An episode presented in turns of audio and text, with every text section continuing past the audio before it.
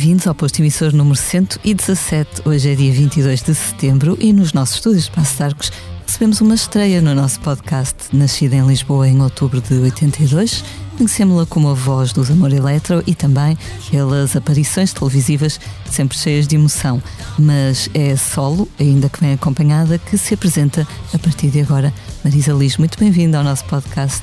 Olá, obrigada. E adorei a aparição, quase que me senti um.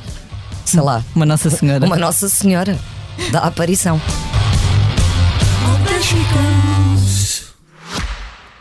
Francisco, é um prazer estar aqui consigo. Se descobre a si próprio como poeta. Ah, essa é uma pergunta muito difícil de responder. Eu, eu sou uma parte do braço que ele deixou para, para pôr em pé aquilo que ele Se queria. quiseres fazer um balanço da tua vida, Em contagem decrescente para os 50 anos do Expresso, Francisco Pinto Balsemão entrevista 50 personalidades ao longo de 2022. Não perca o podcast Deixar um Mundo Melhor, disponível em todas as plataformas e em expresso.pt.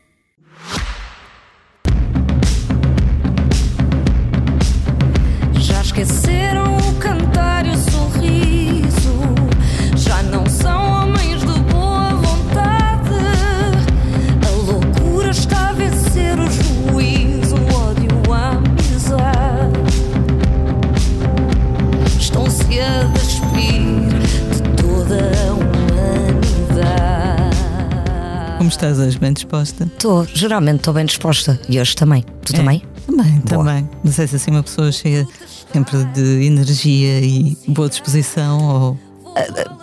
Eu sou hiperativa, portanto, diagnosticada. A energia é, é, a minha, é minha, naturalmente, mas também é biológica. Ok. Portanto, É fácil lidar com malta, isso. tenho uma desculpa, ok? É fácil lidar Não. com isso. Não, é, é, um, é um processo uh, e tive que aprender muito sobre isto, porque aqui há uns anos parece que os putos todos eram hiperativos e toda a gente era hiperativa, bastava gostares de brincar, né? Ou estares mais tempo ativo. Um, e depois descobri que, depois de vários exames e várias coisas, que não, que é, que é até uma, uma condição que tem uma porcentagem baixíssima no mundo inteiro. Uh, e é. hum, ai, está-me a faltar a palavra. E é hereditária. Portanto, tu não podes ter isto se ou a tua mãe ou o teu pai não te tiverem passado. Se é fácil, é, é um grande andamento, é o que eu te posso dizer. E que nem sempre é bom. Para mim, nem para os outros, porque eu estou. Eu acordo e não tenho aquela fase da maior parte das pessoas do estou a acordar. Eu acordo, eu acordei. E acorda toda a gente e vamos embora, bom dia, o dia começou.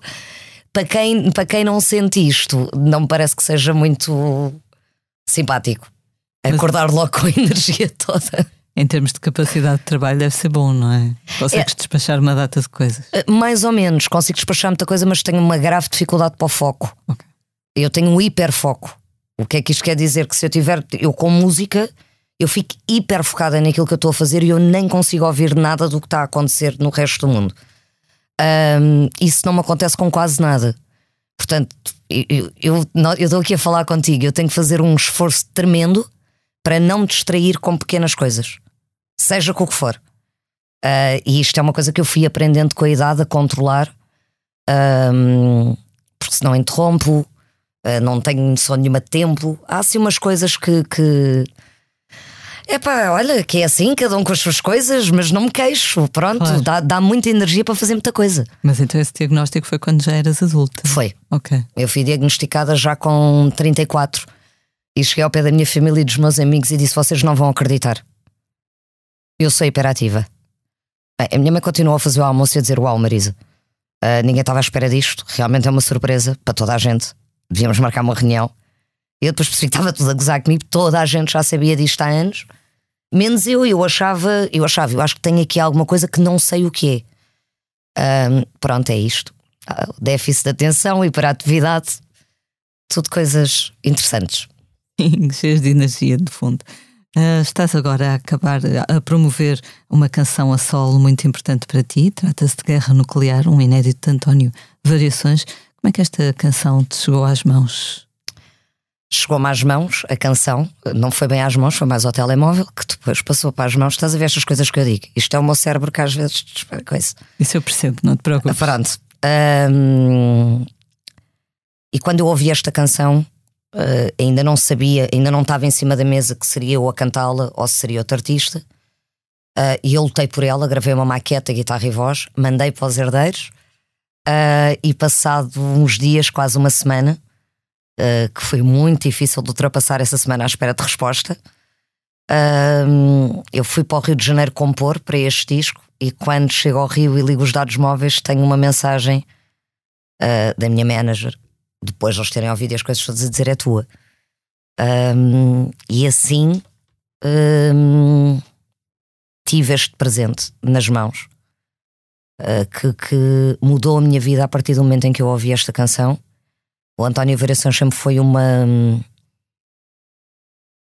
Pá, não posso dizer que foi só uma inspiração, foi muito mais do que isso. Foi um artista que eu senti sempre uma ligação muito próxima pela liberdade eh, que ele nos ensinava.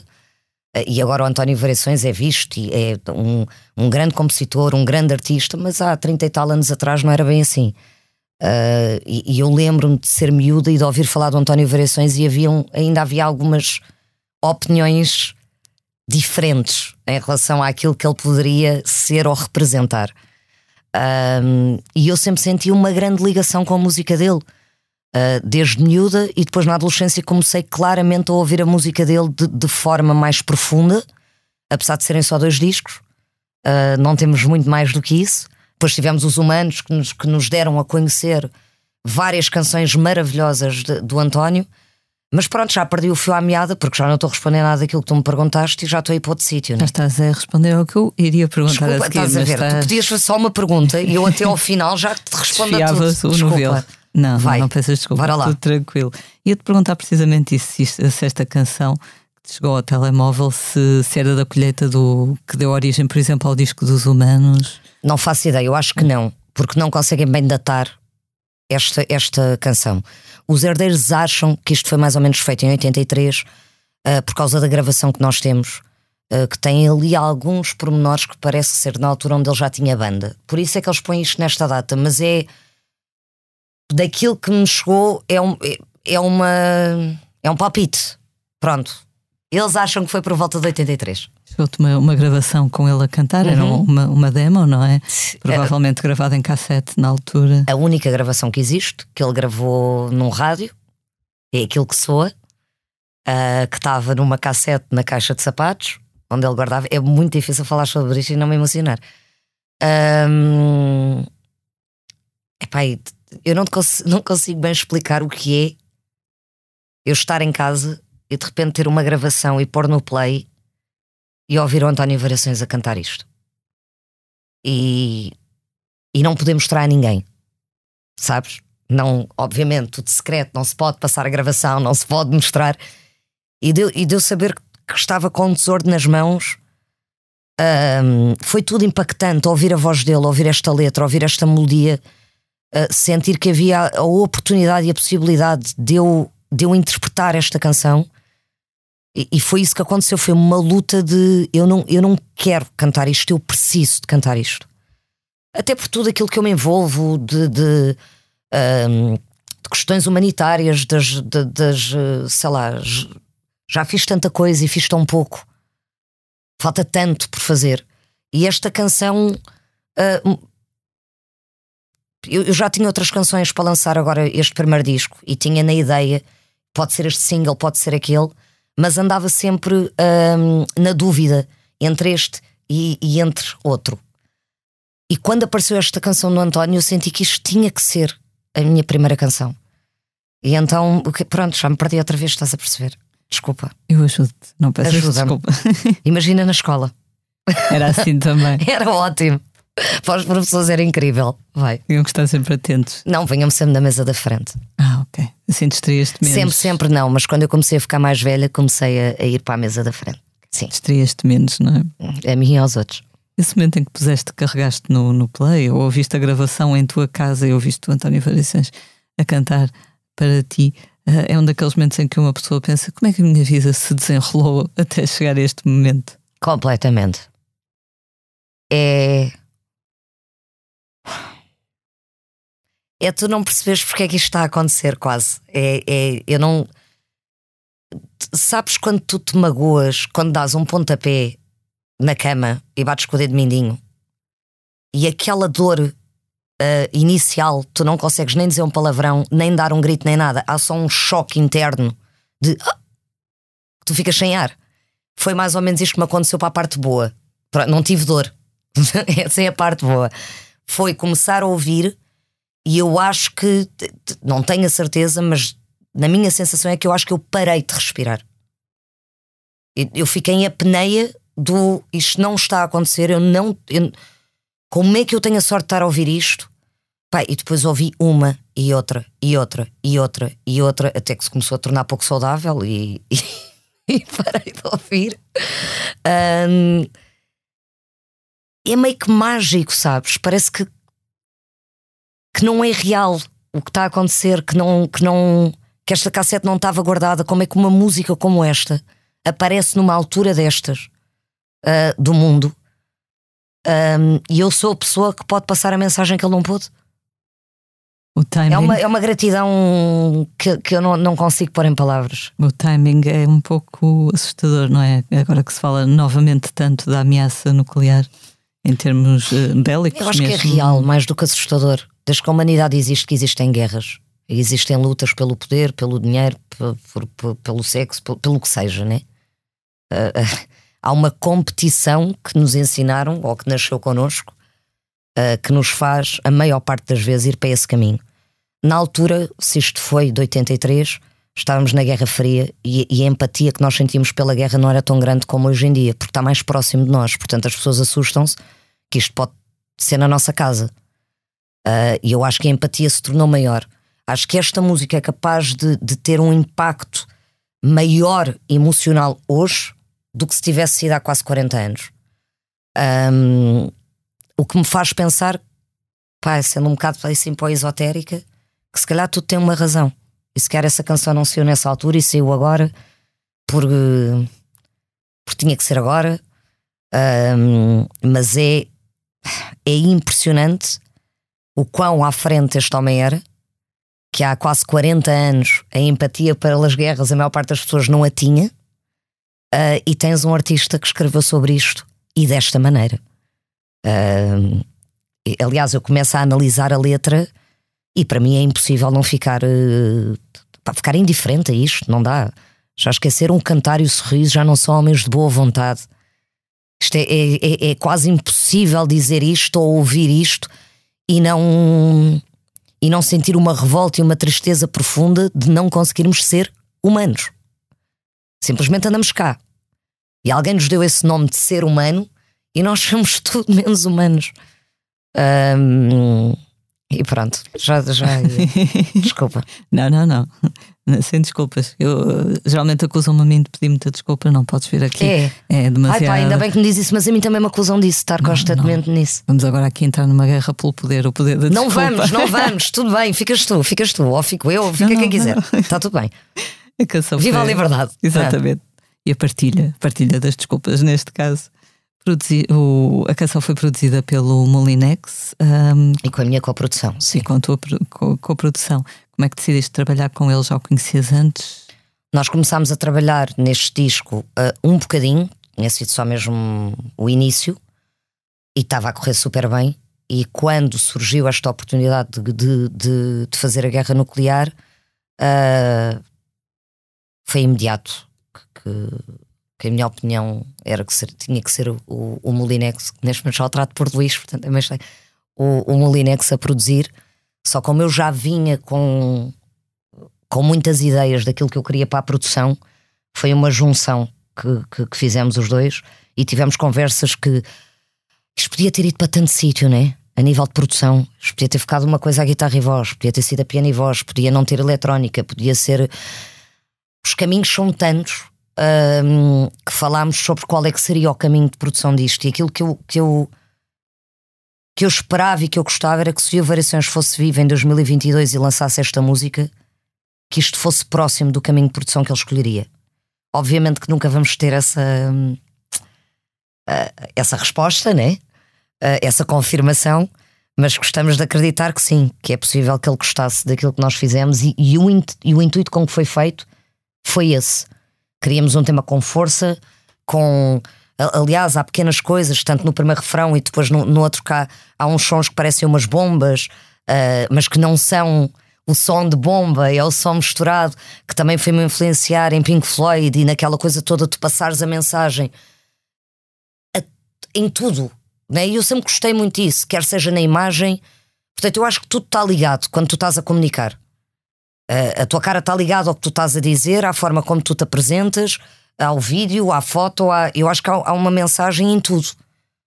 Até porque nós não precisamos de falar para passar uma mensagem. Basta o teu olhar, basta o sorriso, tu já estás a passar qualquer coisa. E então eu acho que está tudo ligado e foi isso que, que, que eu queria muito que acontecesse aqui e que foi muito livre neste processo, que não podia ser de outra maneira, com uma canção do António Variações. Acho que não ser livre neste processo era completamente incoerente. Ahm, e então a produção foi feita a, pensar ahm, que se tu tirares a voz e fores ouvir aquele instrumental, consegues sentir uma, quase um andamento de que estás a ir para a luta. E a nossa luta é pela paz. Tem zero a ver com a violência. Aliás, eu costumo imaginar quando eu estou a cantar esta música que tenho o exército de variações atrás de mim a apoiar. Esta, primeira, esta música é a primeira amostra de um disco que sairá no próximo ano. Uhum. Há pouco disseste que estavas no Rio de Janeiro a compor, portanto vai ter sobretudo originais este disco. Sim. Este disco vai ser um. Ainda não falei muito sobre isto, também ainda estou aqui a descobrir algumas coisas, mas ah, uma das coisas que ficou claramente marcada era é, é, é partilhar composição. Eu precisava muito de aprender, precisamos todos sempre, né? mas estava a chegar a uma altura em que, onde eu sentia que eu podia fazer as composições sozinha, podia fazer só com, com este compositor que eu já conheço ou com aquele que já trabalhei, ou, apesar de ter estado muitos anos a compor com Amor Eletro, portanto tive que sair com, fora da caixa e perceber o que é que eu queria fazer.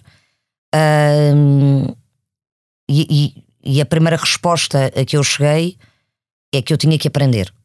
E então juntei, fiz uma lista de compositores que eu admiro, tanto portugueses como brasileiros, ahm, e tive a sorte de conseguir muitos deles e, e- e partilhar essa composição.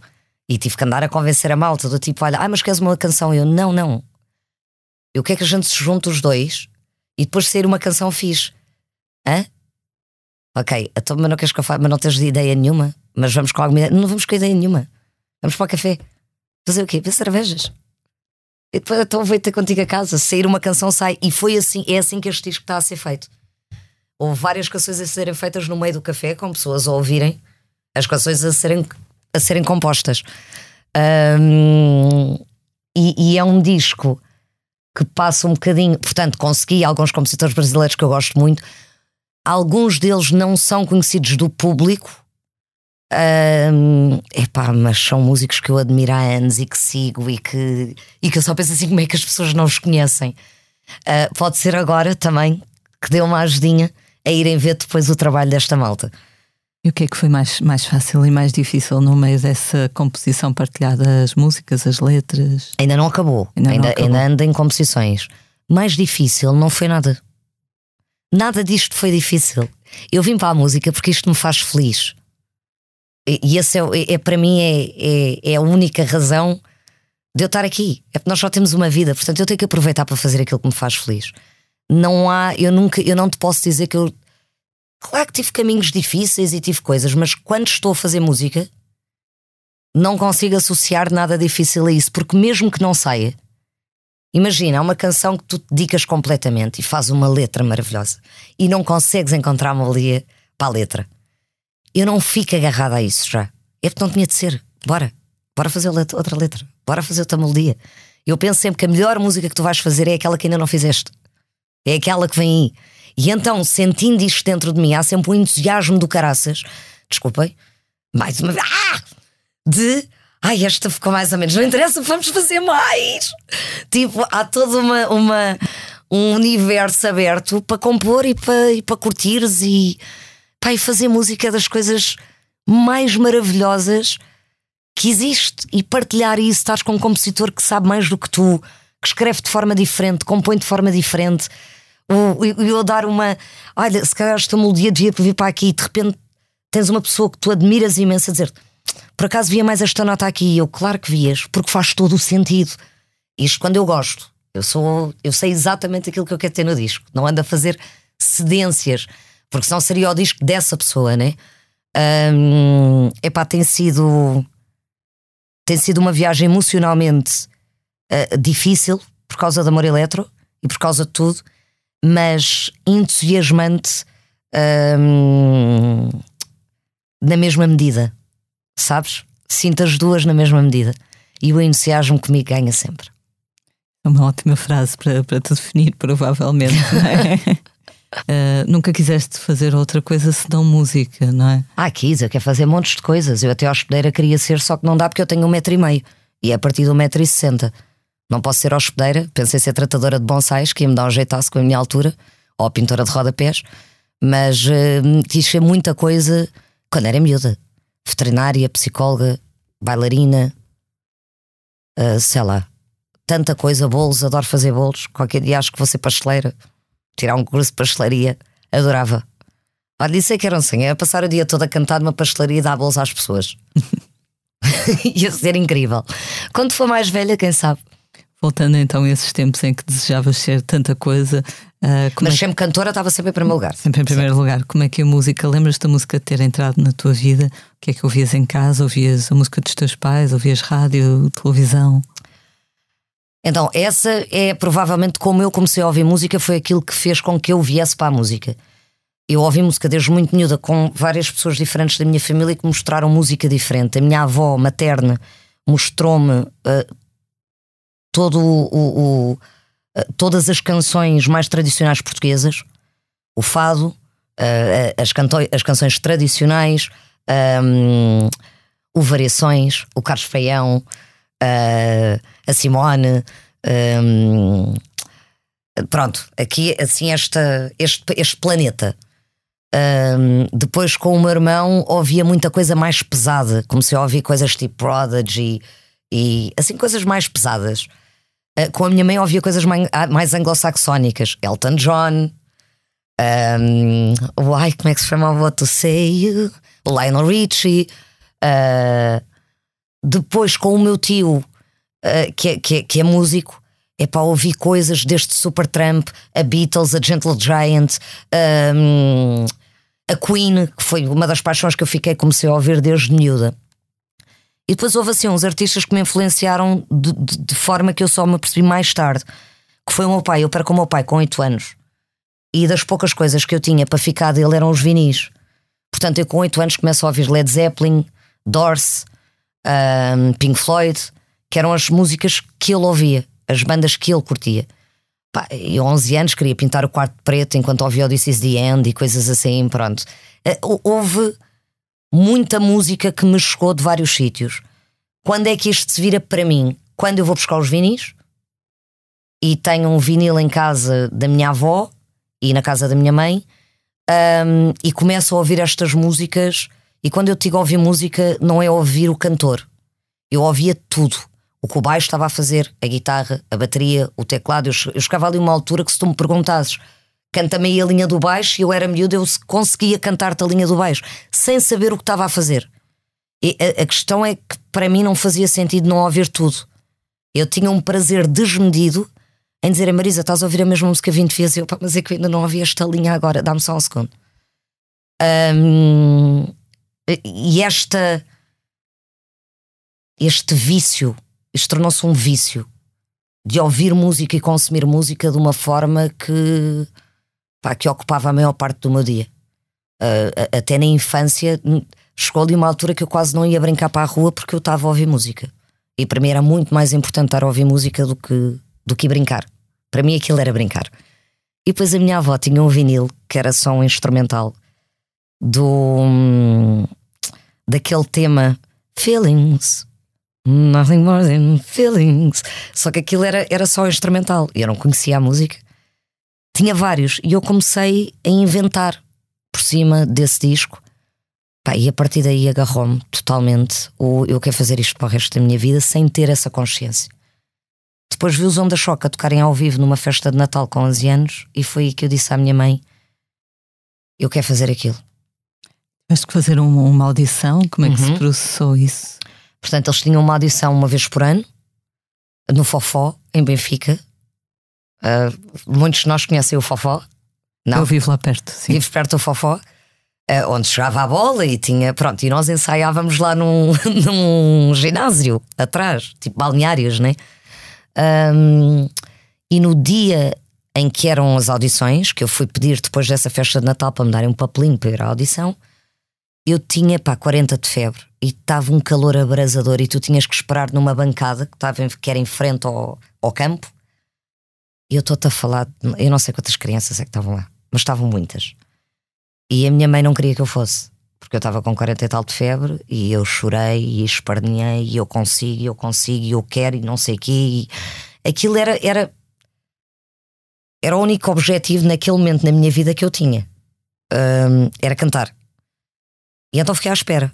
Quando fui fazer a audição, Ana Faria dos Queijinhos Frescos, que era ela que escolhia a malta, ah, eu não conseguia cantar. Estava com uma amigdalite e faringite e febres altíssimas. E ela ficou meio em choque, do tipo, porque é que estás aqui? E Eu, ah, porque eu tinha que vir e eu tenho que fazer a audição e eu tenho que entrar e coisa. E ela, mas tu não consegues cantar. E eu consigo, consigo. E comecei a cantar com um esforço tremendo que eu não sei se foi pela minha resiliência que ela no final me disse: Marisa, ah, vamos marcar outro dia para tu vires cá, está bem? E eu comecei a chorar, alguma coisa que eu faço pouco. E fomos lá outro dia fazer a audição e eu passei. E entro nas Poplin antes dos Onda Choque, era tipo primária, secundária. Quando ias para os Onda Choque já tinhas que ter eh, outro, outra bagagem. As Poplin eram só raparigas.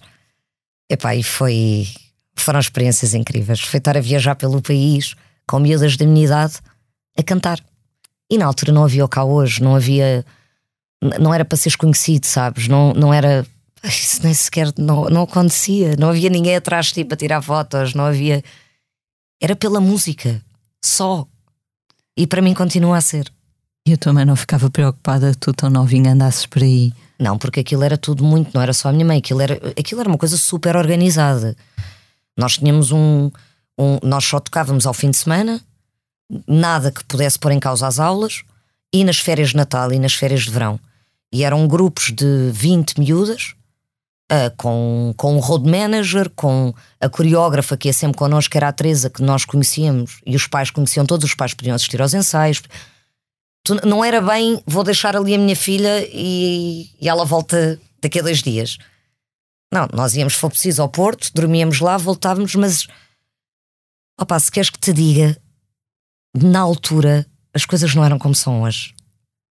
Tu acreditavas mais nas pessoas e na verdade não aconteceu nada de mal. Tu- hoje em dia nós temos medo de tudo e de toda a gente porque a saúde mental está cada vez pior. Eu, eu, se calhar hoje ficaria muito nervosa de pôr a Beatriz assim, mas se conhecesse as pessoas que estão lá e que estão a cuidar e que tu sabes que há adultos a, a tratar da situação, foi tudo super saudável. Fo- foram mesmo alturas muito saudáveis da minha vida. Mas achas que a realidade não mudou? O que mudou foi a, a nossa percepção do- dos perigos, talvez para ver mais informação? Acho ou- que sim. Acho que sim. Acho que o ser humano sempre. Acho que nós temos os dois lados, né? Todos nós. Ah, e estamos sempre num- numa guerra interna para todos os dias, a toda a hora, decidires qual é que vais escolher. Se vais ser o melhor de ti ou não. E isto é constante. Quer estejas cansado, chateaste, não correu bem e, e- e nem sempre conseguimos. É muito difícil fazer esse balanço. É muito difícil tu constantemente pôr-te numa situação de ok, eu vou ter calma, vou ser compreensiva, vou ser tolerante, mas é o único caminho que há para nós nos treinarmos, porque tudo se treina e o comportamento é uma das coisas que se treina, por isso é que nós educamos os miúdos. Ah, só que acho que hum, desde o início não havia cá ninguém para nos ensinar quando a humanidade se criou. Dizer não sigam por aí que isso não, não vai resultar. Vão acabar com o mundo se continuarem assim. Ahm, e, pá, e foi perpetuando. Não estou a dizer nada que ninguém que, que as pessoas não saibam, né? Essa entrega que, que tu tens hoje, hoje, e já há muito tempo, desde que te conhecemos enquanto performer, ahm, cantora, essa entrega que tu tens no palco já tinhas quando eras assim, ah, membro do, dos Onda Choque, das Poplina, era uma coisa. Sempre tiveste essa garra. Eu- Eu entrega tinha, eu não fazia era nada bem. Eu tinha uma, eu tinha uma entrega incrível, mas pá, não me punham nas entrevistas porque eu nunca conseguia decorar as informações que me davam. Lá está, mais uma vez, o déficit de atenção. Pá, eu lembro-me de uma que, que eles ficaram super nervosos, porque ia sempre a Filipa, que agora é minha dentista. Ótima dentista, por sinal, mas cantava comigo as músicas todas nas Popline. E era a Filipa que fazia as entrevistas. Porque eu, a meio da entrevista, se fosse começava a olhar para o teto e dizia: Olha, está ali, não sei o quê, e já era. E houve um dia que a Filipe não pôde ir. E me disseram, Marisa, mas assim com os olhos assim, ah, Marisa, ouve. Ele vai-te perguntar isto. E eu assim, hum, ok, está bem, tranquilo. Não, não, eu já decorei, está tudo bem. E foi com o João Baião. E eu mal acabo de cantar, o João Baião diz-me assim: Então nós estamos ali a promover o nosso último disco, ok? Então, Marisa, este é o vosso último disco. E eu, claro que não. Eu, como assim, claro que não? Nós vamos fazer muitos mais, porque as Poplin estão para durar. E ele, filha, não é isso que eu estou a perguntar. Então tu vieste aqui fazer o quê? E eu, olhar para a coreógrafa e dizer, claro que é o último disco, quero isso. É isso, é exatamente isso. Eu, há quantos anos existe? Eu não faço ideia. E eles olharam, já te acabou de falar sobre isto. Eu, uh, 10, 9, 7. Pá, comecei a inventar, a mandar números à toa. E então nunca me punham bem nesta. Enquanto eu era miúda, porque eu era, eu era all over the place. No palco, hum, eu dava tudo. Eu era um bocado envergonhada. A Filipe era um bocadinho mais confiante nas coisas. Eu sempre fui uma miúda muito insegura. E pensava sempre, ah, não vou. Mas quando era eu a cantar, hum, quando eu te digo dar tudo, não é show. É emocionalmente. Eu sentia tudo. Eu, eu, eu, eu esperava para aquele momento. Um, faltava uma hora para o concerto. Eu já estava uma hora mais feliz do que o que estava há duas horas atrás. Faltava meia hora, eu já estou mais feliz agora. Faltam cinco minutos, eu estou num êxtase de felicidade porque eu vou cantar. E era este dar tudo. Era não ir eh, que tivesse voz, não tivesse voz. Eu queria dizer aquilo, nem que fosse as letras sobre o namorado da escola e ele não me liga e não coisa. Naquela altura, essas letras batiam-me, faziam parte da minha idade. Eram os problemas que eu tinha.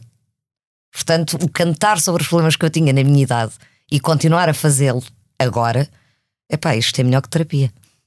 Com certeza. E alguma vez pensaste canalizar essa paixão, essa entrega para outras artes de palco, sei lá, teatro, por exemplo? Pronto, já falámos do déficit de atenção, não é? Que não sei se me ia ajudar uh, em teatro. Uh, mas eu também sou um boa a improvisar. Portanto, bora. Não sei se os outros iam gostar. Uh, sabes que eu já tive alguns convites uh, e tive um que, que me dói no peito não ter, não ter aceitado. Pronto, do António Feio. Há muitos anos atrás ele achava que eu devia ir para o humor, para a comédia. Eu dizia-lhe que ele estava maluco. Um, e ele dizia que não estava e que percebia disto. E, e, e percebia. E queria, hum, queria dirigir-me para uma peça que havia no Dona Maria e tentou convencer-me ainda durante algum tempo. E eu disse que não. Sempre. E todos os convites que surgiram disse que não, sempre. Fiz agora uma coisa no pôr do sol, pá, mas quero uma brincadeira. E sou eu com o Fernando Daniel e com o Diogo Pissarra, não é? Não é... São colegas, a malta está ali, está-se a divertir, é tudo boa onda. Eu gostava se calhar, um, se calhar a tentar, mas eu tenho tanto respeito pelo, pela profissão dos outros. Tenho um, que eu, para fazer isso, uh, não poderia ser. Hum, olha, está bem, bora. Eu acho que tinha que estar meses a preparar-me para isso, porque eu não gosto de fazer as coisas a meio gás ou porque, olha, isso é giro. Olha, nunca fiz, vou fazer, olha que giro. Não sou nada essa pessoa. Porque há muita gente que trabalha muito para aquilo acontecer e que estudou para aquilo acontecer e que, portanto, tem que haver um respeito tremendo para eu ir para a profissão de outra pessoa e dizer só, ah, isto é tão giro, se calhar amanhã também venho. Percebes? Não, não há. Se eu o fizer, vai ser muito bem pensado e, e garanto-te que a minha dedicação vai ser total. Mais tarde passaste pelos Dona Maria, saíste para, para te dedicares a uma carreira a sol, mas acabarias por formar uma outra banda, os Amor Eletro. Eu não saí uh... para me ah. dedicar a uma carreira a sol. Dona Maria acabou por, por, por coisas internas uh, e, e, na verdade não era bem o plano que, que eu tinha na altura. Uh, aliás, eu sempre fui uma mulher de bandas, não, não... essa decisão a maior parte das vezes nunca passou por mim. Hum, Dona Maria sai, eu volto a cantar em bares, portanto, volto ao percurso inicial que eu passei 12 anos a cantar em bares e, e a fazer tudo aquilo que os músicos que não são conhecidos fazem, cantar nos sítios mais surreais que tu possas imaginar, às vezes para uma, às vezes para ninguém, até para quem eu cheguei a cantar. E eles gostaram, foi ótimo. É, que não paravam de ladrar, portanto era ótimo com a música. Voltei para os bares, já com a formação da Amor Eletro, mas não éramos Amor Eletro, éramos os Catwalk, uma banda de versões. E depois, passado um ano, é que a Valentim de Carvalho, a Paula Homem, uh, nos foi buscar ao Hotel Coríntia. Literalmente, nós estávamos a tocar no Hotel Coríntia para ir para uh, 10 estrangeiros que estavam a adorar, a adorar. Quer dizer, não é? Aquela malta, estás a ver? É, é música ambiente, tu não estás ali Prestar atenção, a prestar é? atenção sequer. Não... E, e eu lembro-me de estar em palco e de ver a Paula Homem e de pensar assim: que horror, porque é que ela não foi a outro sítio no outro dia? Pá? E eu convidava os meus amigos todos e a nossa família para ela achar que as pessoas até gostam de nos ouvir. Ah, porque foi o pior público de sempre. Numa noite que tudo falhou, a luz estava péssima, de repente não tínhamos som, o técnico esqueceu-se de pôr a ficha, de ligar a ficha. E então éramos nós em stress, do tipo, os monitores não dão, mas o que é que se passa? Está tudo ligado, menos a ficha geral, sabes? Um, e ela leva-nos para a Valentim de Carvalho e, e foi a Paula Homem que, que nos põe a fazer originais. Um, portanto, eu saio da Ana Maria, não sei bem para fazer o quê. Eu, o Tiago, o Rex e o Ricardo éramos amigos já desde os tempos de escola e- foi quase óbvio: tipo, nós somos amigos, estamos sempre juntos, somos todos músicos, bora fazer uma banda. Daquelas noites de copos, bora fazer uma banda, bora! Fizemos a catwalk que deu origem à Amor Eletro. Eu respondo-te a tudo sempre tu fazeres perguntas, é péssimo. Não, é ótimo. Estás a Ok. poupar muito trabalho. Não, não, o teu discurso é perfeitamente Ok. Coerente e frutuoso. Pronto. Obrigada. Boa, boa. Obrigada. Já ouvi dizer que se deve substituir para todas as pessoas que nos estejam a ouvir e também digam muitas vezes desculpa, deve substituir o desculpa por obrigada. Obrigada. diga, é? Boa. É, Imagina, em vez de desculpa estar atrasado, obrigada por teres esperado. Boa! Coisas que uma pessoa aprende no Instagram. Não é assim. tão bom. E sabes outra que eu aprendi? Que é muito bom quando tu dizes assim, pois eu não consigo fazer isso. Ou quando alguém te diz isso é pôr o ainda. Ah, ok. Eu ainda não percebi. Ok. Tipo, eu Ótimo, estou a falar ótimo. e tu não me estás a perceber. Eu ainda não estou a perceber. Ou eu ainda não consigo. Se tu puseres o ainda, a tua pressão baixa drasticamente. A importância de uma A, palavrinha. a não é? importância de uma palavra. É Por isso é que a música é tão importante. Exato. Falavas do, do- dos Amor Eletro, form- formados então dessa, dessa amizade e, dessa ideia naquele momento, ah, que tiveram depois logo um grande sucesso com, com o primeiro álbum. Estavam à espera disso. Nada. Aliás, o álbum chama-se Caio Carmo e a Trindade, porque para nós, o que é que isto queria dizer? Caio Carmo e a Trindade, se alguém ouvir a nossa música, porque nenhum de nós está à espera, estávamos há anos na música todos.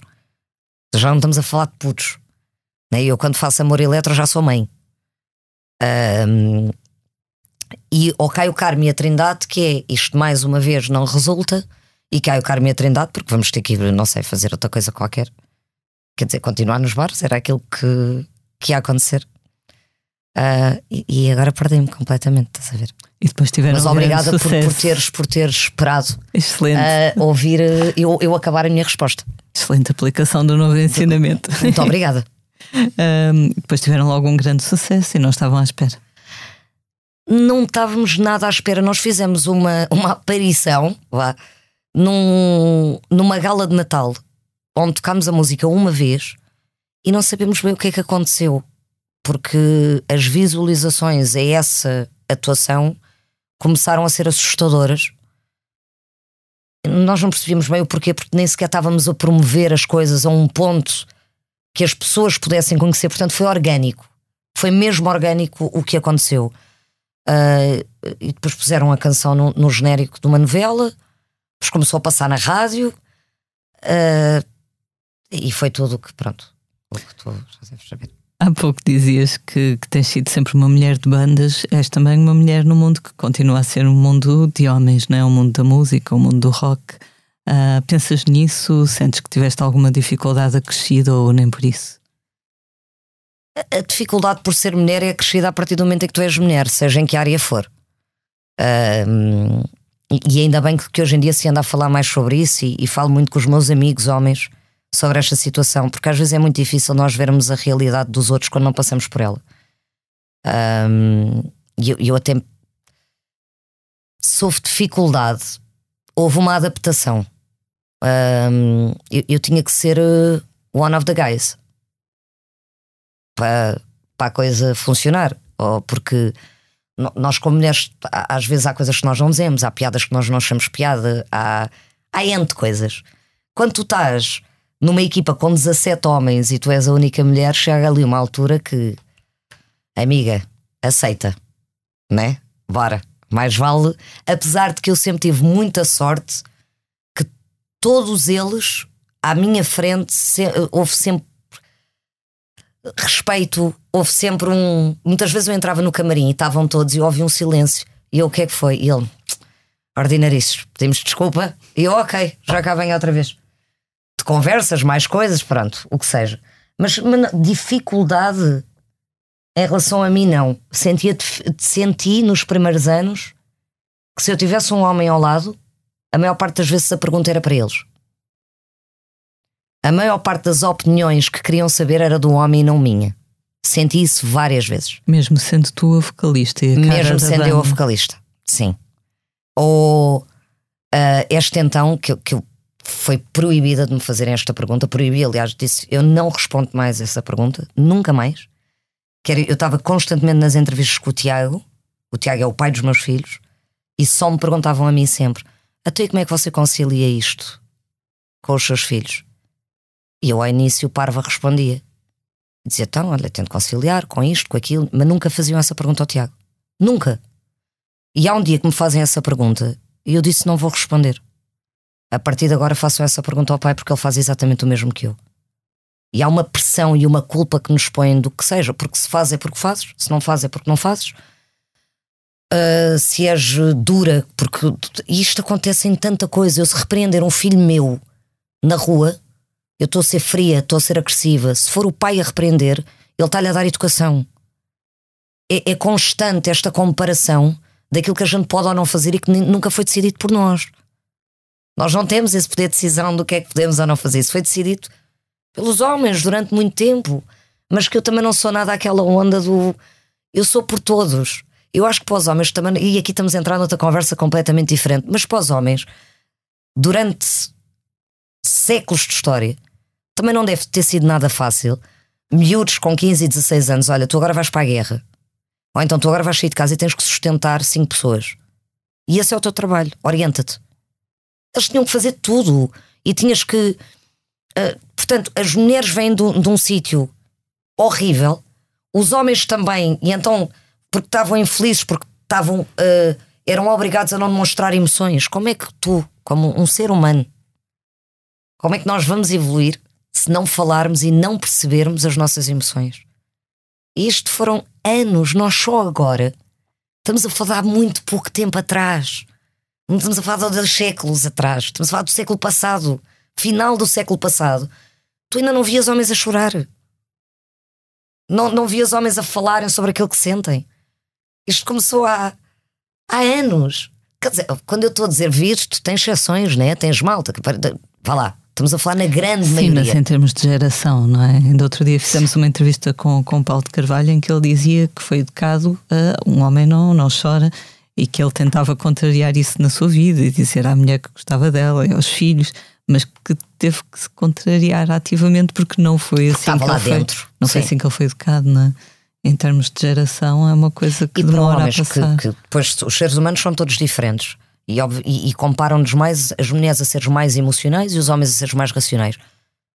Calma, eu- nós temos os dois, isso, né? Eu consigo ser racional e emocional e um homem igual. E eu, eu consigo imaginar várias crianças, homens, a terem que reprimir as emoções constantemente e o mal que isso fez a toda uma sociedade. Porque depois chegavam a casa e essa repressão dava noutras coisas. Havia uma frustração diária e havia a frustração das mulheres não terem opinião. Portanto, nós andamos frustrados Desde sempre. E, e, e a única forma é aceitar-nos. Não há problema nenhum da malta sentir emoções. As emoções é que mandam a vida. Não é? Tu não fazes nada sem teres uma emoção qualquer. A maior parte das vezes. Seja ela boa ou má. Mas, mas o que te faz ir para algum lado, o que te faz fazer sacrifícios pelo teu filho, é a emoção que tu sentes, é o sentimento que tu tens por ele. Não é só porque sim.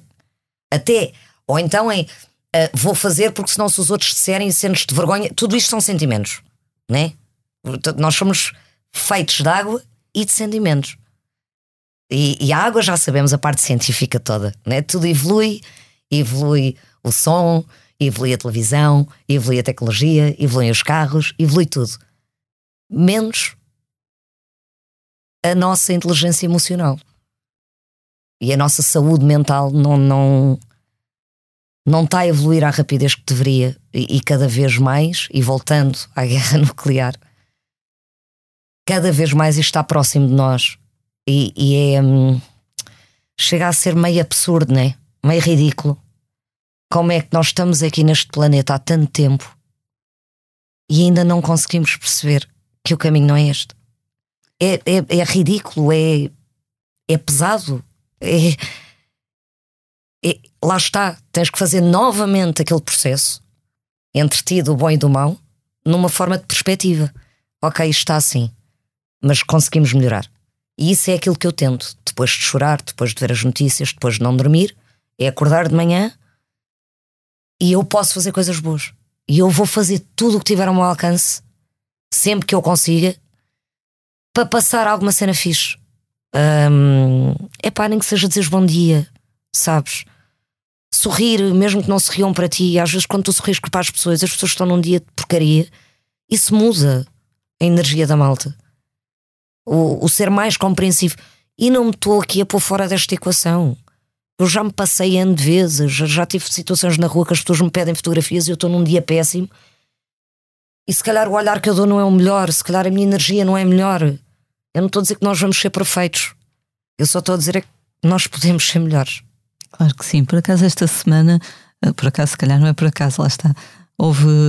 Tem sido várias notícias de bandas internacionais a cancelar ou a adiar concertos porque estão em digressões muito grandes e dizem que precisam de tomar, eh, tratar da sua saúde mental porque estão esgotadas, porque estão exaustas, porque não conseguem dar mais nada, têm que fazer uma pausa. Um, é um assunto que finalmente se começou a falar, que sempre há de ter existido, não é? Mas se calhar só agora é que se fala. Ah, Tem a ver da- com da- qualidade de vida e com aquilo que a gente anda a perseguir. Fo- Foi-nos vendido uma ideia daquilo que é ser feliz, não é? E então tu nasces a achar que tu vais ser feliz se casares, tiveres um trabalho, ganhares bué de dinheiro, ah, tiveres filhos, ah, se for preciso até tens um amante.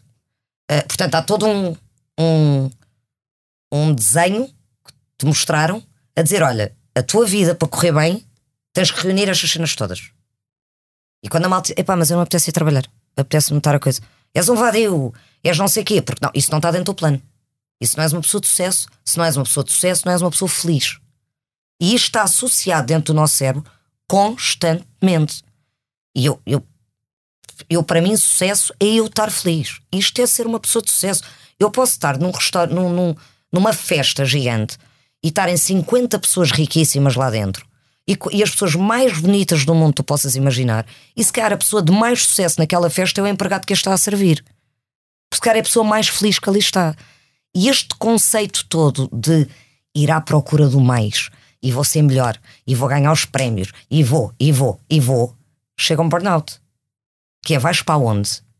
Para onde é que nós estamos todos a ir? É que isto vai acabar, mal, já morre todos.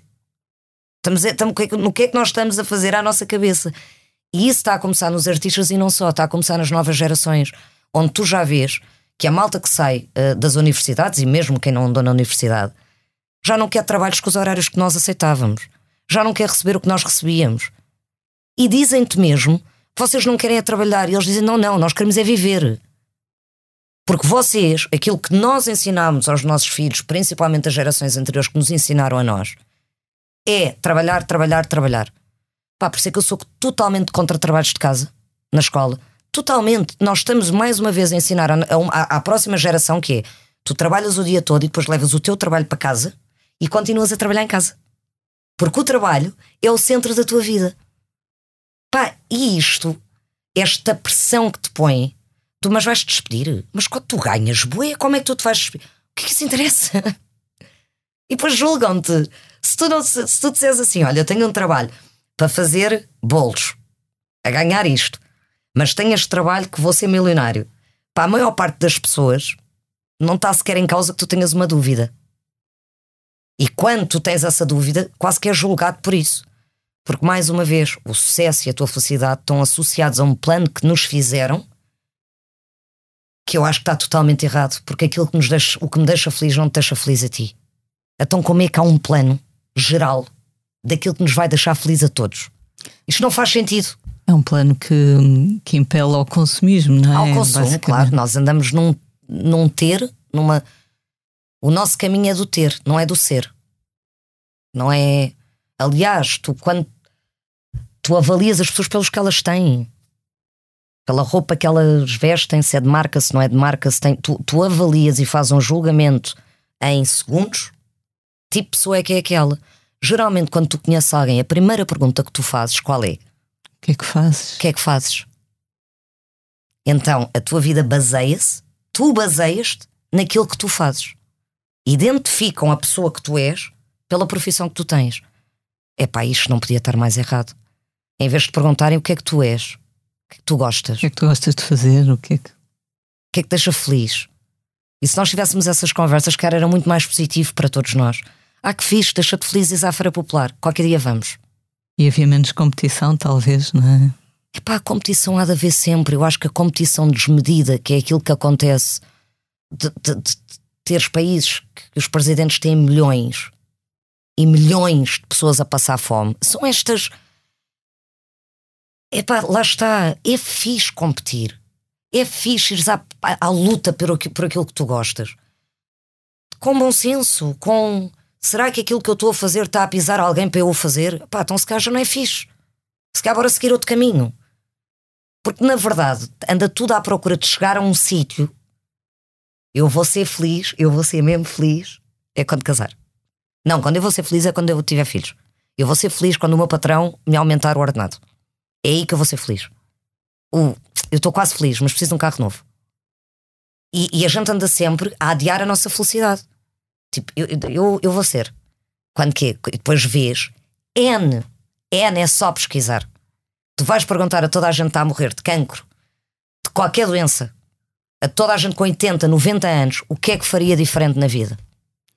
Havia uma, Pesquisem. havia uma notícia sobre isso há uns tempos que ninguém dizia que gostava de ter trabalhado mais. Ninguém. Aliás, todos dizem assim: gostava de ter passado mais tempo com a minha família, gostava de ter seguido os meus sonhos, gostava de não me ter julgado tanto. Ahm, E porquê é que nós temos que demorar 80 anos quando a tua vida está a acabar para saberes viver? Para saber estar aqui, né? Que é bem difícil, mas que é possível ser melhor. Às vezes é quando se tem tempo para pensar, não é? No fundo. Mas tem que se ter, só que até isso é julgado. Tu se disseres assim, olha, vou tirar uma semana de férias, se é, vais para onde? Não vou para lado nenhum. Tu vais fazer o quê? Não vou fazer nada. Como assim não vais fazer nada? Vou ficar em casa, literalmente o dia todo, sentada no sofá, a ver séries. Ah pá, um dia ou dois tudo bem, mas depois não vais para. Toda a gente se mete na tua vida e nós na vida dos outros, eu meto-me na vida dos outros. E eu tenho que estar constantemente a controlar-me e dizer, Marisa, tu não tens nada a ver com isto. Porque é que tu até podes achar que ele vai ser mais feliz se fizer A ou B ou C, mas ele não és tu. Isto, nós fomos treinados a meter-nos na vida de toda a gente e a julgar, porque é muito mais fácil julgar. Quando tu julgas, pá, isto é óbvio, né? Tu não te sentes tão mal contigo, com as porcarias todas que tu não fizeste, não tens coragem para as fazer. Porque queres mostrar a uma sociedade que tens dinheiro e tens o carro e vais todos os meses ao supermercado e que faz nananã. Em vez de teres 20 pessoas a dizerem-te o quê? Tu vais fazer uma coisa que tu não sabes que vai dar certo? As pessoas deixam de ter respeito por ti. Voltam a ter respeito quando? Quando resulta. E aí, não só têm respeito como tu és um herói. Mas quando tu te pões na dúvida, não, mas eu vou, eu não sei o que é que vai acontecer, é tu tem cuidado. É tudo a mandar-te abaixo, porque na verdade toda a gente quer fazer o mesmo e não tem coragem. E é, chegou uma altura que é bora ter coragem para sermos felizes. E isso passa, eu acho que já saiu uma notícia aqui em Portugal que vamos. Que algumas empresas privadas e não só vão tirar a sexta-feira de, de- Estão a planear, sim, Estão é a, a planear semana de isso? quatro dias, sim. Até porque isso está a resultar em muitos países, mas muitos países que têm um, um- um povo diferente do nosso. E eu espero que nós, como latinos, consigamos aproveitar hum, que esta mudança seja possível. Hum, e, se, e se for à sexta-feira para não fazer nada, então que a gente não faça nada. Quem é que tem alguma coisa a ver com isso? Desde que não tenhamos que trabalhar o triplo nos outros dias para compensar. Achas? Mas isso, isso então não faz sentido. Acho que é um risco, mas nada como tentar. Ou se calhar abrandar um bocadinho a situação. Todos. Mas como é que já vai abrandar todos? Porque depois há os chicos espertos, que era, ai, está tudo a abrandar, agora é que Agora eu vou eu passar a vou linha da mostrar frente. o meu valor. Isso é que, poças, pá, tem que haver um, uma, uma emoção mais global, Sem né? do, dúvida. que, Sem do que, só pensar em nós. Já se fala um pouco, não é? Aquele movimento que se fala agora do quiet quitting, que pelo que eu percebo, Não basicamente. sei é o quê. Basicamente é a pessoa não fazer mais do que aquilo que é obrigada no trabalho. Penso que é só isso. Ou seja, não é uma coisa assim tão radical, mas eh, lá está, numa cultura em que o ficar a trabalhar até à meia-noite muitas vezes é valorizado, Certo? parece uma coisa estranha e, e nova. Mas é o não viver para o trabalho, como dizias há pouco, que será mais comum nas gerações eh, mais novas e, e não na nossa, por exemplo. E, eu sou da opinião que está certo. Que pá, bora nos divertir, malta. Trabalhar é fixe, porque é muito difícil quando tu fazes alguma coisa que não gostas e a tua vida baseia-se nisso. A tua, a tua vida baseou-se a fazeres uma coisa que tu não gostas. Toda. A tua vida toda. Percebes? Ninguém merece. Ninguém merece isso. E, e não ter vergonha de que aquilo que tu gostas de fazer e que te deixa realmente feliz possa não ser uma profissão como você é médico. Não tens que ser médico. Tu podes dizer assim, eu realmente quero tratar de bonsais. Isso é o que me deixa feliz. E às vezes as pessoas ai, isso é, realmente é que há uma profissão, vais tratar de bonsais, é a vida toda, tem isso dá trabalho. Se dá trabalho, não sei, mas deixa-me bué feliz. Lembras-te de uma, de uma série que havia Obviamente que era um... ter trabalho para para ganhar dinheiro e para comer. Claro. É que às vezes as pessoas levam tudo ao extremo só para, me- para me explicar bem. Desculpa. Havia uma série que era os Mini Marretas, eu sou uma pessoa muito erudita, portanto eram os, os Muppet Babies. E havia um episódio em que todos eles diziam o que é que queriam ser e era só profissões glamurosas, não é? Miss Certo. Pig e todos os outros. E o Cocas queria ser taxista. E eles ficavam todos taxista, mas isso não tem encanto nenhum. Não. tem-" Pronto, a, a moral da história era que o que era importante era o Cocas seguir o que quisesse fazer. Claro. Pronto. Sim, só que a gente mostra essas cenas aos putos, não é? Nos desenhos animados. E depois não fazemos nada disso, nem damos esse exemplo. Mas pronto, olha, ainda há bocado, antes de acabarmos, eu queria só agradecer mais uma vez ao Molinex pela produção maravilhosa, porque depois fui para outro sítio e quero que fique bem claro. Luís, É? se nos a ouvir. Luís, obrigada, obrigado, obrigado. E obrigado ao Diogo Branco pelas guitarras que gravou e que teve sempre lá a dar todo o apoio. Só para rematarmos esta primeira parte da conversa, tu ao contrário. Tu ainda me queres ouvir mais? Eu estou encantada. A sério? Se Uau! não estiveres com muita pressa. Não, não, eu estou tranquila. Eu pensava que já estava a falar para aí há duas horas. Pronto, está, mas estás a falar bem, estás Boa. a falar bem. Obrigada. Agora vou dizer obrigada a toda a hora. Exato. Sim. Hum, ao contrário de outros colegas teus, colegas de profissão, outras figuras públicas, tu és muito reservada, muito hum, privada na tua vida Pessoal. privada, exato, como diz o nome. É uma questão de, de personalidade, de, de defesa, de proteção. É uma questão de conceito, como eu gosto de viver a minha vida. Eu acho que aquilo que eu faço é o meu trabalho. E depois a minha vida pessoal é a minha vida pessoal, por isso é que se chama pessoal. Ah, por isso é que há essa diferença entre aquilo que tu expões e aquilo que tu não expões. Não julgo. Não, não, quem. Eu acho que as, as coisas estão a mudar, as gerações estão a mudar. Não vou ser aquela pessoa que quando tu começaste a ouvir Nirvana, os avós começaram a bater mal, a pensar que ia tudo drogar-se, não é? Ah, ou que havia espíritos e cenas assim. Hum, eu acho que a decisão e a liberdade de tomar essa decisão, eu acho ótima que ela, acho ótimo que, que, que ela exista.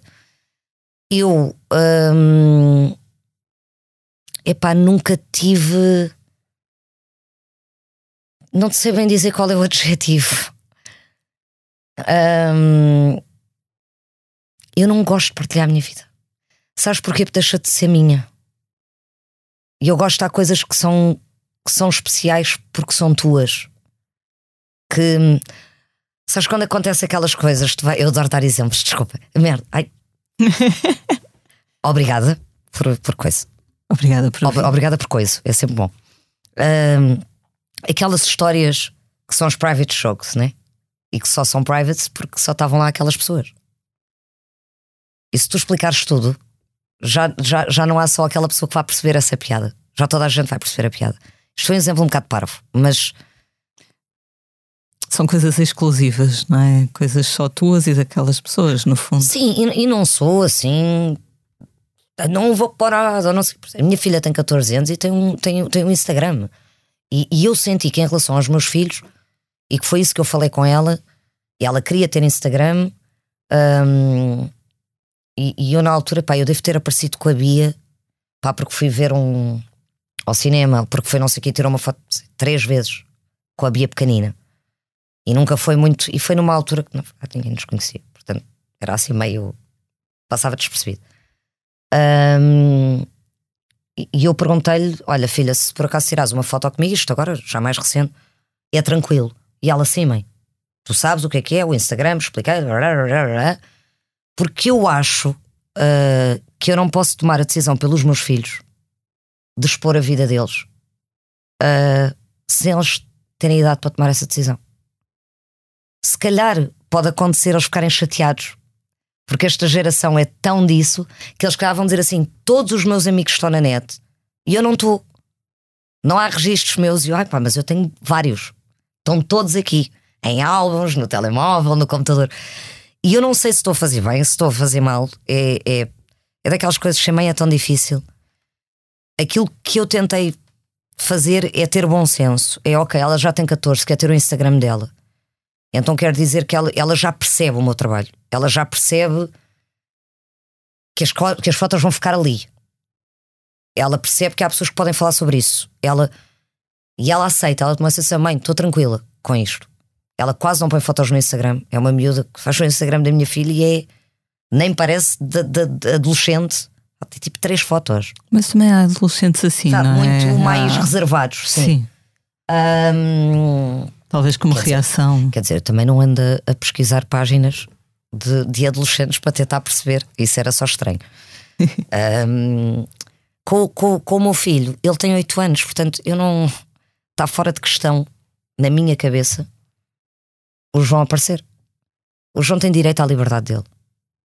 E a liberdade dele passa por ele tomar a decisão da religião que ele quer seguir, se quiser seguir alguma, se quer aparecer ou não, do que é que vai fazer na vida, quem é que são os amigos dele.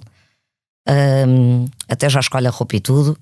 Portanto, essa liberdade tem que ser educada também, acho eu. Eu acho que.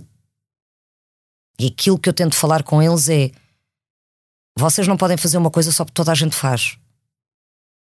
Vocês têm que pensar pela vossa cabeça e perceberem: eu preciso disto, isto faz sentido para mim, dá-lhe aí. Tranquilo. Cada um é como é, cada um pensa da maneira que pensa. Eu não estou a pensar melhor, nem sou eu que estou certa, nem os outros estão errados. Eu quero é que os meus filhos pensem por eles e que tomem as decisões à medida que têm idade e, e- e desenvolvimento suficiente para fazer. Eh, Eu, eu- eu- eu, obviamente, se perguntar ao meu puto agora de 8 anos, queres aparecer no Instagram? Ele vai-me dizer que sim, como é óbvio. Que ele tem 8 anos. Não é? Para ele isto é uma brincadeira. Para mim é o meu filho, que é só meu. E que eu quero guardar com carinho. E quando ele tivesse cá 12 ou 13 e me disser, mãe, quer ter um Instagram porque é tipo fotos a andar de skate e a fazer não sei o bora, filho. A mãe até parece lá contigo. Mas é quando eu perceber que ele tem uma, uma noção diferente daquilo que isto quer dizer e ter a noção dos perigos da internet. De, e tenho essas conversas constantemente, eh, se calhar até demais, com a minha miúda, pá, mas tem que ser. É... Agora, não julgo, ok? Zero. Esta é a minha opinião. Se calhar daqui a uns anos eu é que vou levar com os meus filhos a dizer eu não tenho nenhuma foto em fraldas. Ir na casa de banho, ia tomar banho, ia comer e não sei quem em lado nenhum. Pá, eu aí, em vez de pedir desculpa, vou dizer obrigada por teres percebido e por, e por compreenderes esta situação. Exato.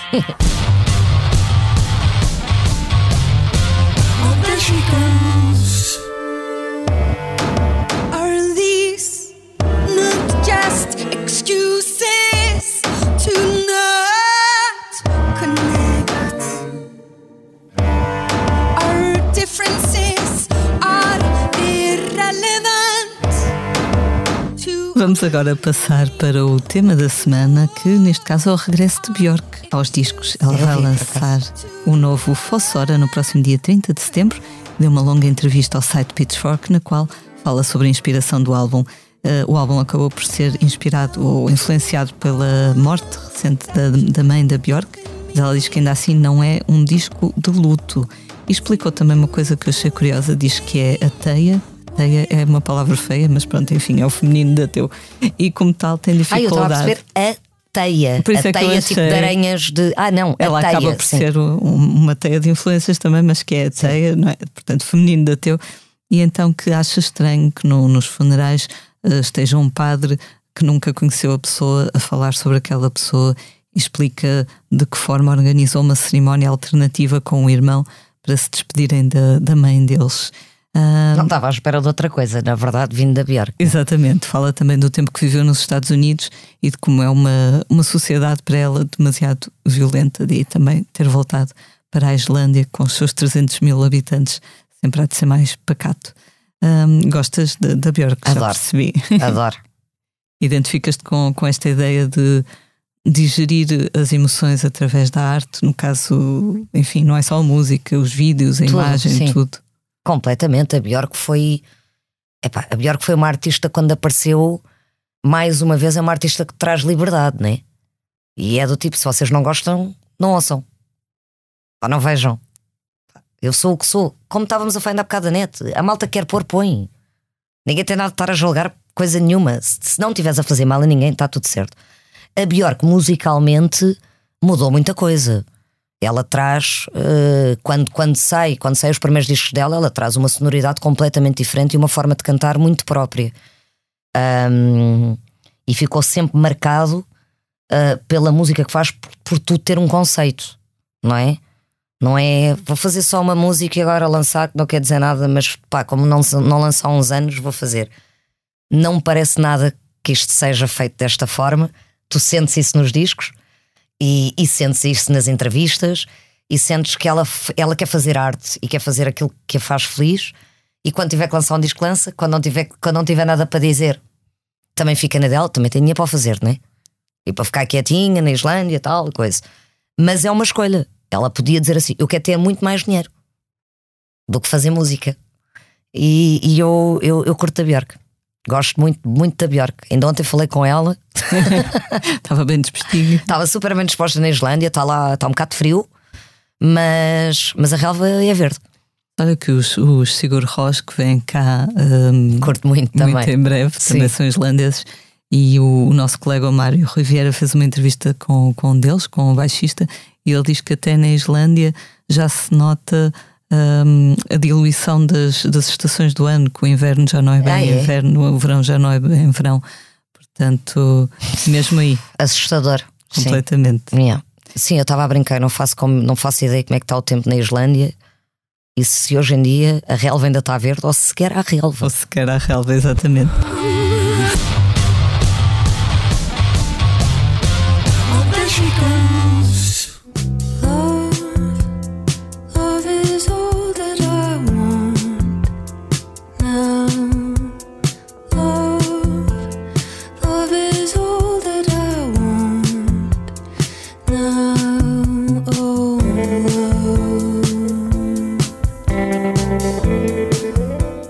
Agora falar sobre um disco que chegou recentemente às lojas e ao streaming. Trata-se de Pre Pleasure, o terceiro álbum da australiana Julia Jacqueline. É uma cantora-compositora, já esteve em Portugal, em Paredes de Cor, onde deu um concerto bem bonito e vai agora também voltar a Lisboa. Este disco, em dezembro, este disco volta a apostar num registro intimista, confessional.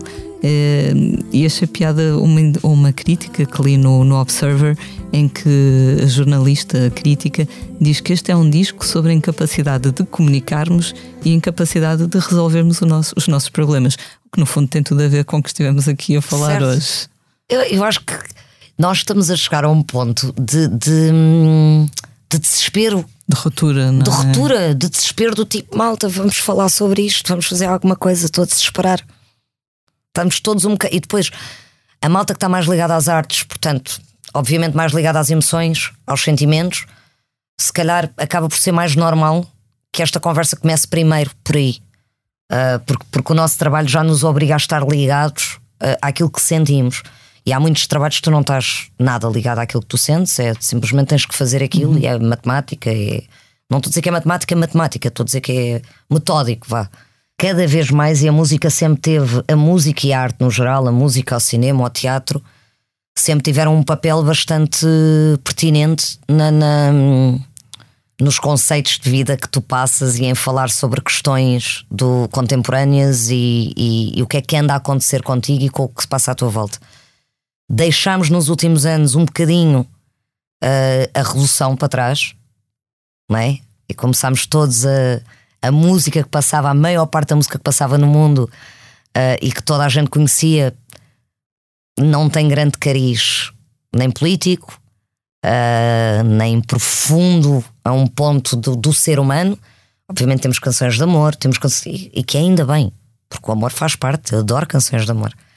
Ah, mas, não, mas não tinhas grande intervenção. E aqueles que eram mais interventivos não, não, nos últimos anos não, não tiveram grande destaque nesse sentido. Ah, E eu acho que estamos a entrar num- numa, numa altura que o desespero é tanto, a ameaça ao- ao- à nossa saúde física e mental está tão próxima hum, que eu acho que vai começar a surgir muita música mais interventiva e revolucionária. E ainda bem que assim o é, porque está-nos a faltar o Zeca Afonso e está-nos a faltar o José Mário Branco e, hum, e o Salgueiro Maia para ir para a frente da batalha, lutar pela liberdade. E, e, e, epá, e os músicos e os artistas não podem fazer só aquilo que se está a ouvir. Não pode ser. Nós temos que ter outra responsabilidade, meu. Temos que, acho eu, mas já está mais uma vez. Os artistas são todos diferentes, são pessoas diferentes. Tem é que haver também essa fatia, acho eu. Não estou a dizer agora de repente toda a música é interventiva. Isso não faz sentido nenhum. Nós somos todos diferentes, a gente quer ouvir cenas diferentes. Mas haver uma fatia agora que eu acho que vai começar a surgir de malta, até com um nome bastante pertinente no mercado.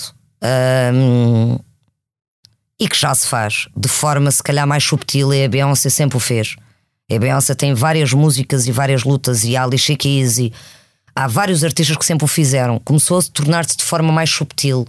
As lutas pelas mulheres, ah, contra o racismo, hum, esta luta global por todos nós que já houve há 40 anos atrás, hum, provavelmente vai haver aí uma nova vaga para ver se, se passa a música influencia alguém a fazermos diferente. E acho que vai começar a surgir essa vaga no mundo inteiro, porque a ameaça é real. E, hum, e é muito difícil quando está tanta gente a morrer que todas as canções que tu fazes sejam sobre. ah, Escapismo, não é? é, sim. Obviamente, podes ter um disco inteiro onde tens várias canções sobre o amor aos teus filhos, o amor ao teu marido, o amor que isto. Mas acho que estamos a chegar a um desespero tal de, de humanidade que já não dá muito para fingires que isto não está a acontecer. E, e- e depois há pessoas que têm a necessidade de falar sobre isso e de expressar aquilo que estão a sentir. Eu sou uma dessas pessoas e tenho mesmo de o fazer, porque senão acho que fico doente. Fico internamente fico doente se eu, se eu tiver eh, a ir contra a minha essência, aquilo que, que eu acredito.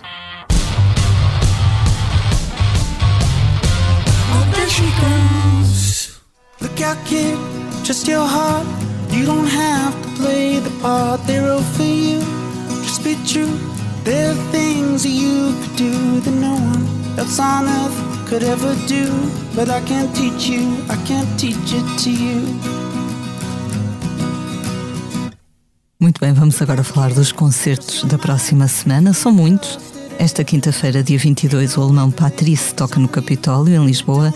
Também na quinta, os Arcade Fire dão o primeiro de dois concertos em Lisboa.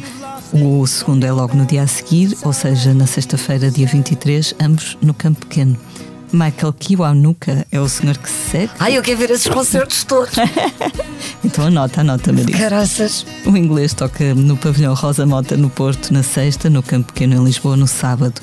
Domingo, dia 25, Jorge Palma dá o primeiro de vários concertos especiais. Como é que tu vais fazer isto tudo? Eu tenho filhos, não consigo fazer isto tudo. Olha, isto deve valer a pena, não O Jorge querendo- Palma cantei com ele. Ah, ele convidou-me agora há pouco tempo. É o mestre. É, é o mestre.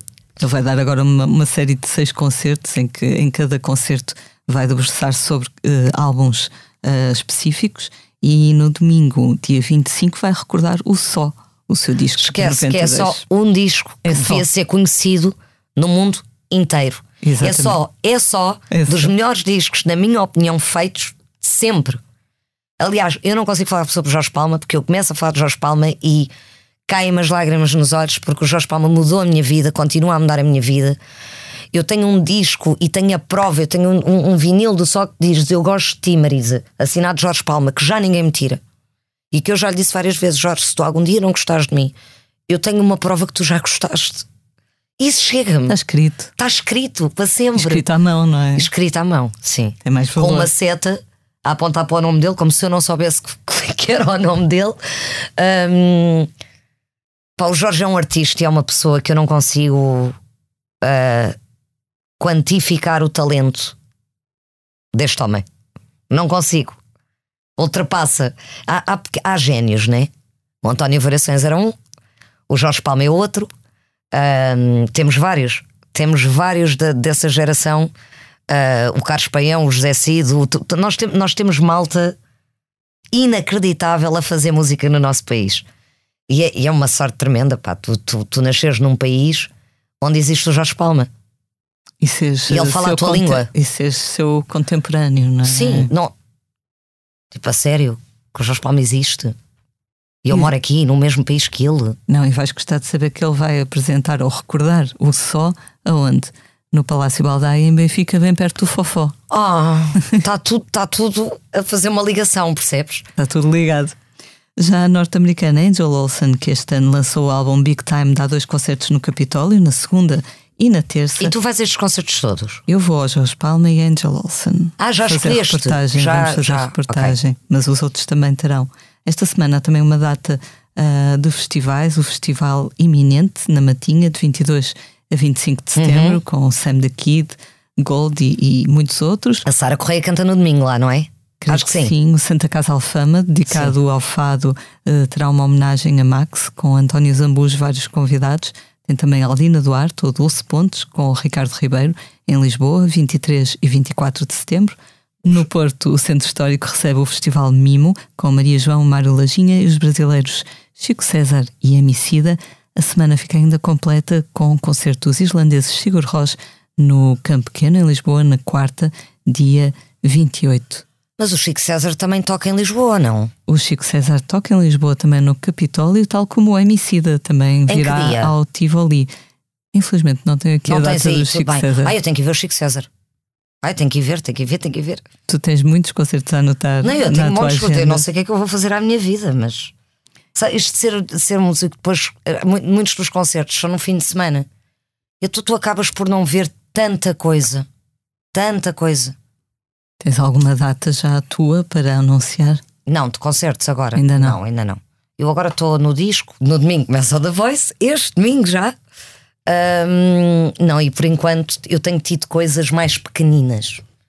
Sim, coisas mais a guitarra e voz, ah, com menos temas, porque ainda não posso tocar os temas novos, mas ansiosa para montar o espetáculo todo e mostrar à malta e olha, e ver se há alguém que ouve a mesma música que eu. No The Voice és conhecida pela, por seres talvez a jurada mais emotiva. Ah, nem consegues ser de outra forma, não é? a todos os níveis. Às vezes é para o bom, outras vezes é para o mau. Não sei se sou a mais. Eu acho que ali a Carolina é muito emotiva Ahm, e é muito maternal. Ah, t- e depois lá está, os homens também são, só que não expressam é tanto porque, porque por aquilo que a gente já falou. Ahm, e aliás, quando tu vês um homem a chorar, nós como mulheres ficamos tipo, É sensível. Não, é sensível. Não, Tem e ficas, sentimentos. Sabes o que é? Eu acho que nós temos logo uma atitude maternal do anda cá, anda cá, está tudo bem. Tá, porque nós, nós temos um, um sentimento que sabemos lidar com a dor melhor do que eles. Então, quando um homem sente, tu vais logo lá para ajudar do tipo, coitadinho, ele não Coitadinho vai saber lidar com menino, isto. coitadinho do menino. Como é que ele vai saber lidar com dor? Por amor de Deus, nós é que somos mulheres. Ahm, e claro que sabem lidar com dor, não é? Às vezes não, não tiveram ainda foi a oportunidade de lidar com ela de forma sincera. Exato.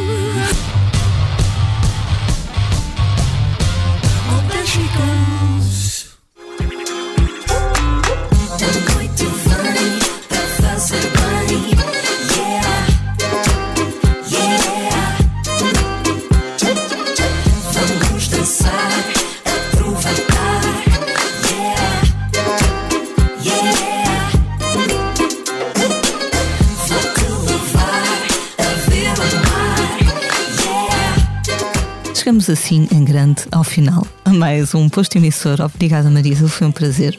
Obrigada eu. Eu sou a Lia Pereira. Os temas de abertura e conclusão são da autoria de Legendary Tigerman. A edição multimédia esteve a cargo de João Luís Amorim. Como é hábito, vamos finalizar com uma leitura. Marisa, o que é que nos trouxe? E uma salva de palmas para vocês, porque isto foi muito tempo a ouvirem-me. Obrigada. Obrigada a nós. Tá, pronto. Então, olha, eu quando, eu quando soube que vocês pediram para eu, para eu escolher, uh, eu pensei em muita coisa um, e depois fui à minha essência uh, e aos livros, ao livro que mais me bateu desde sempre e continua a bater, e que eu vou ler um trecho, porque se, se pudesse ler o livro todo. Peço-te, cativa-me, disse ela.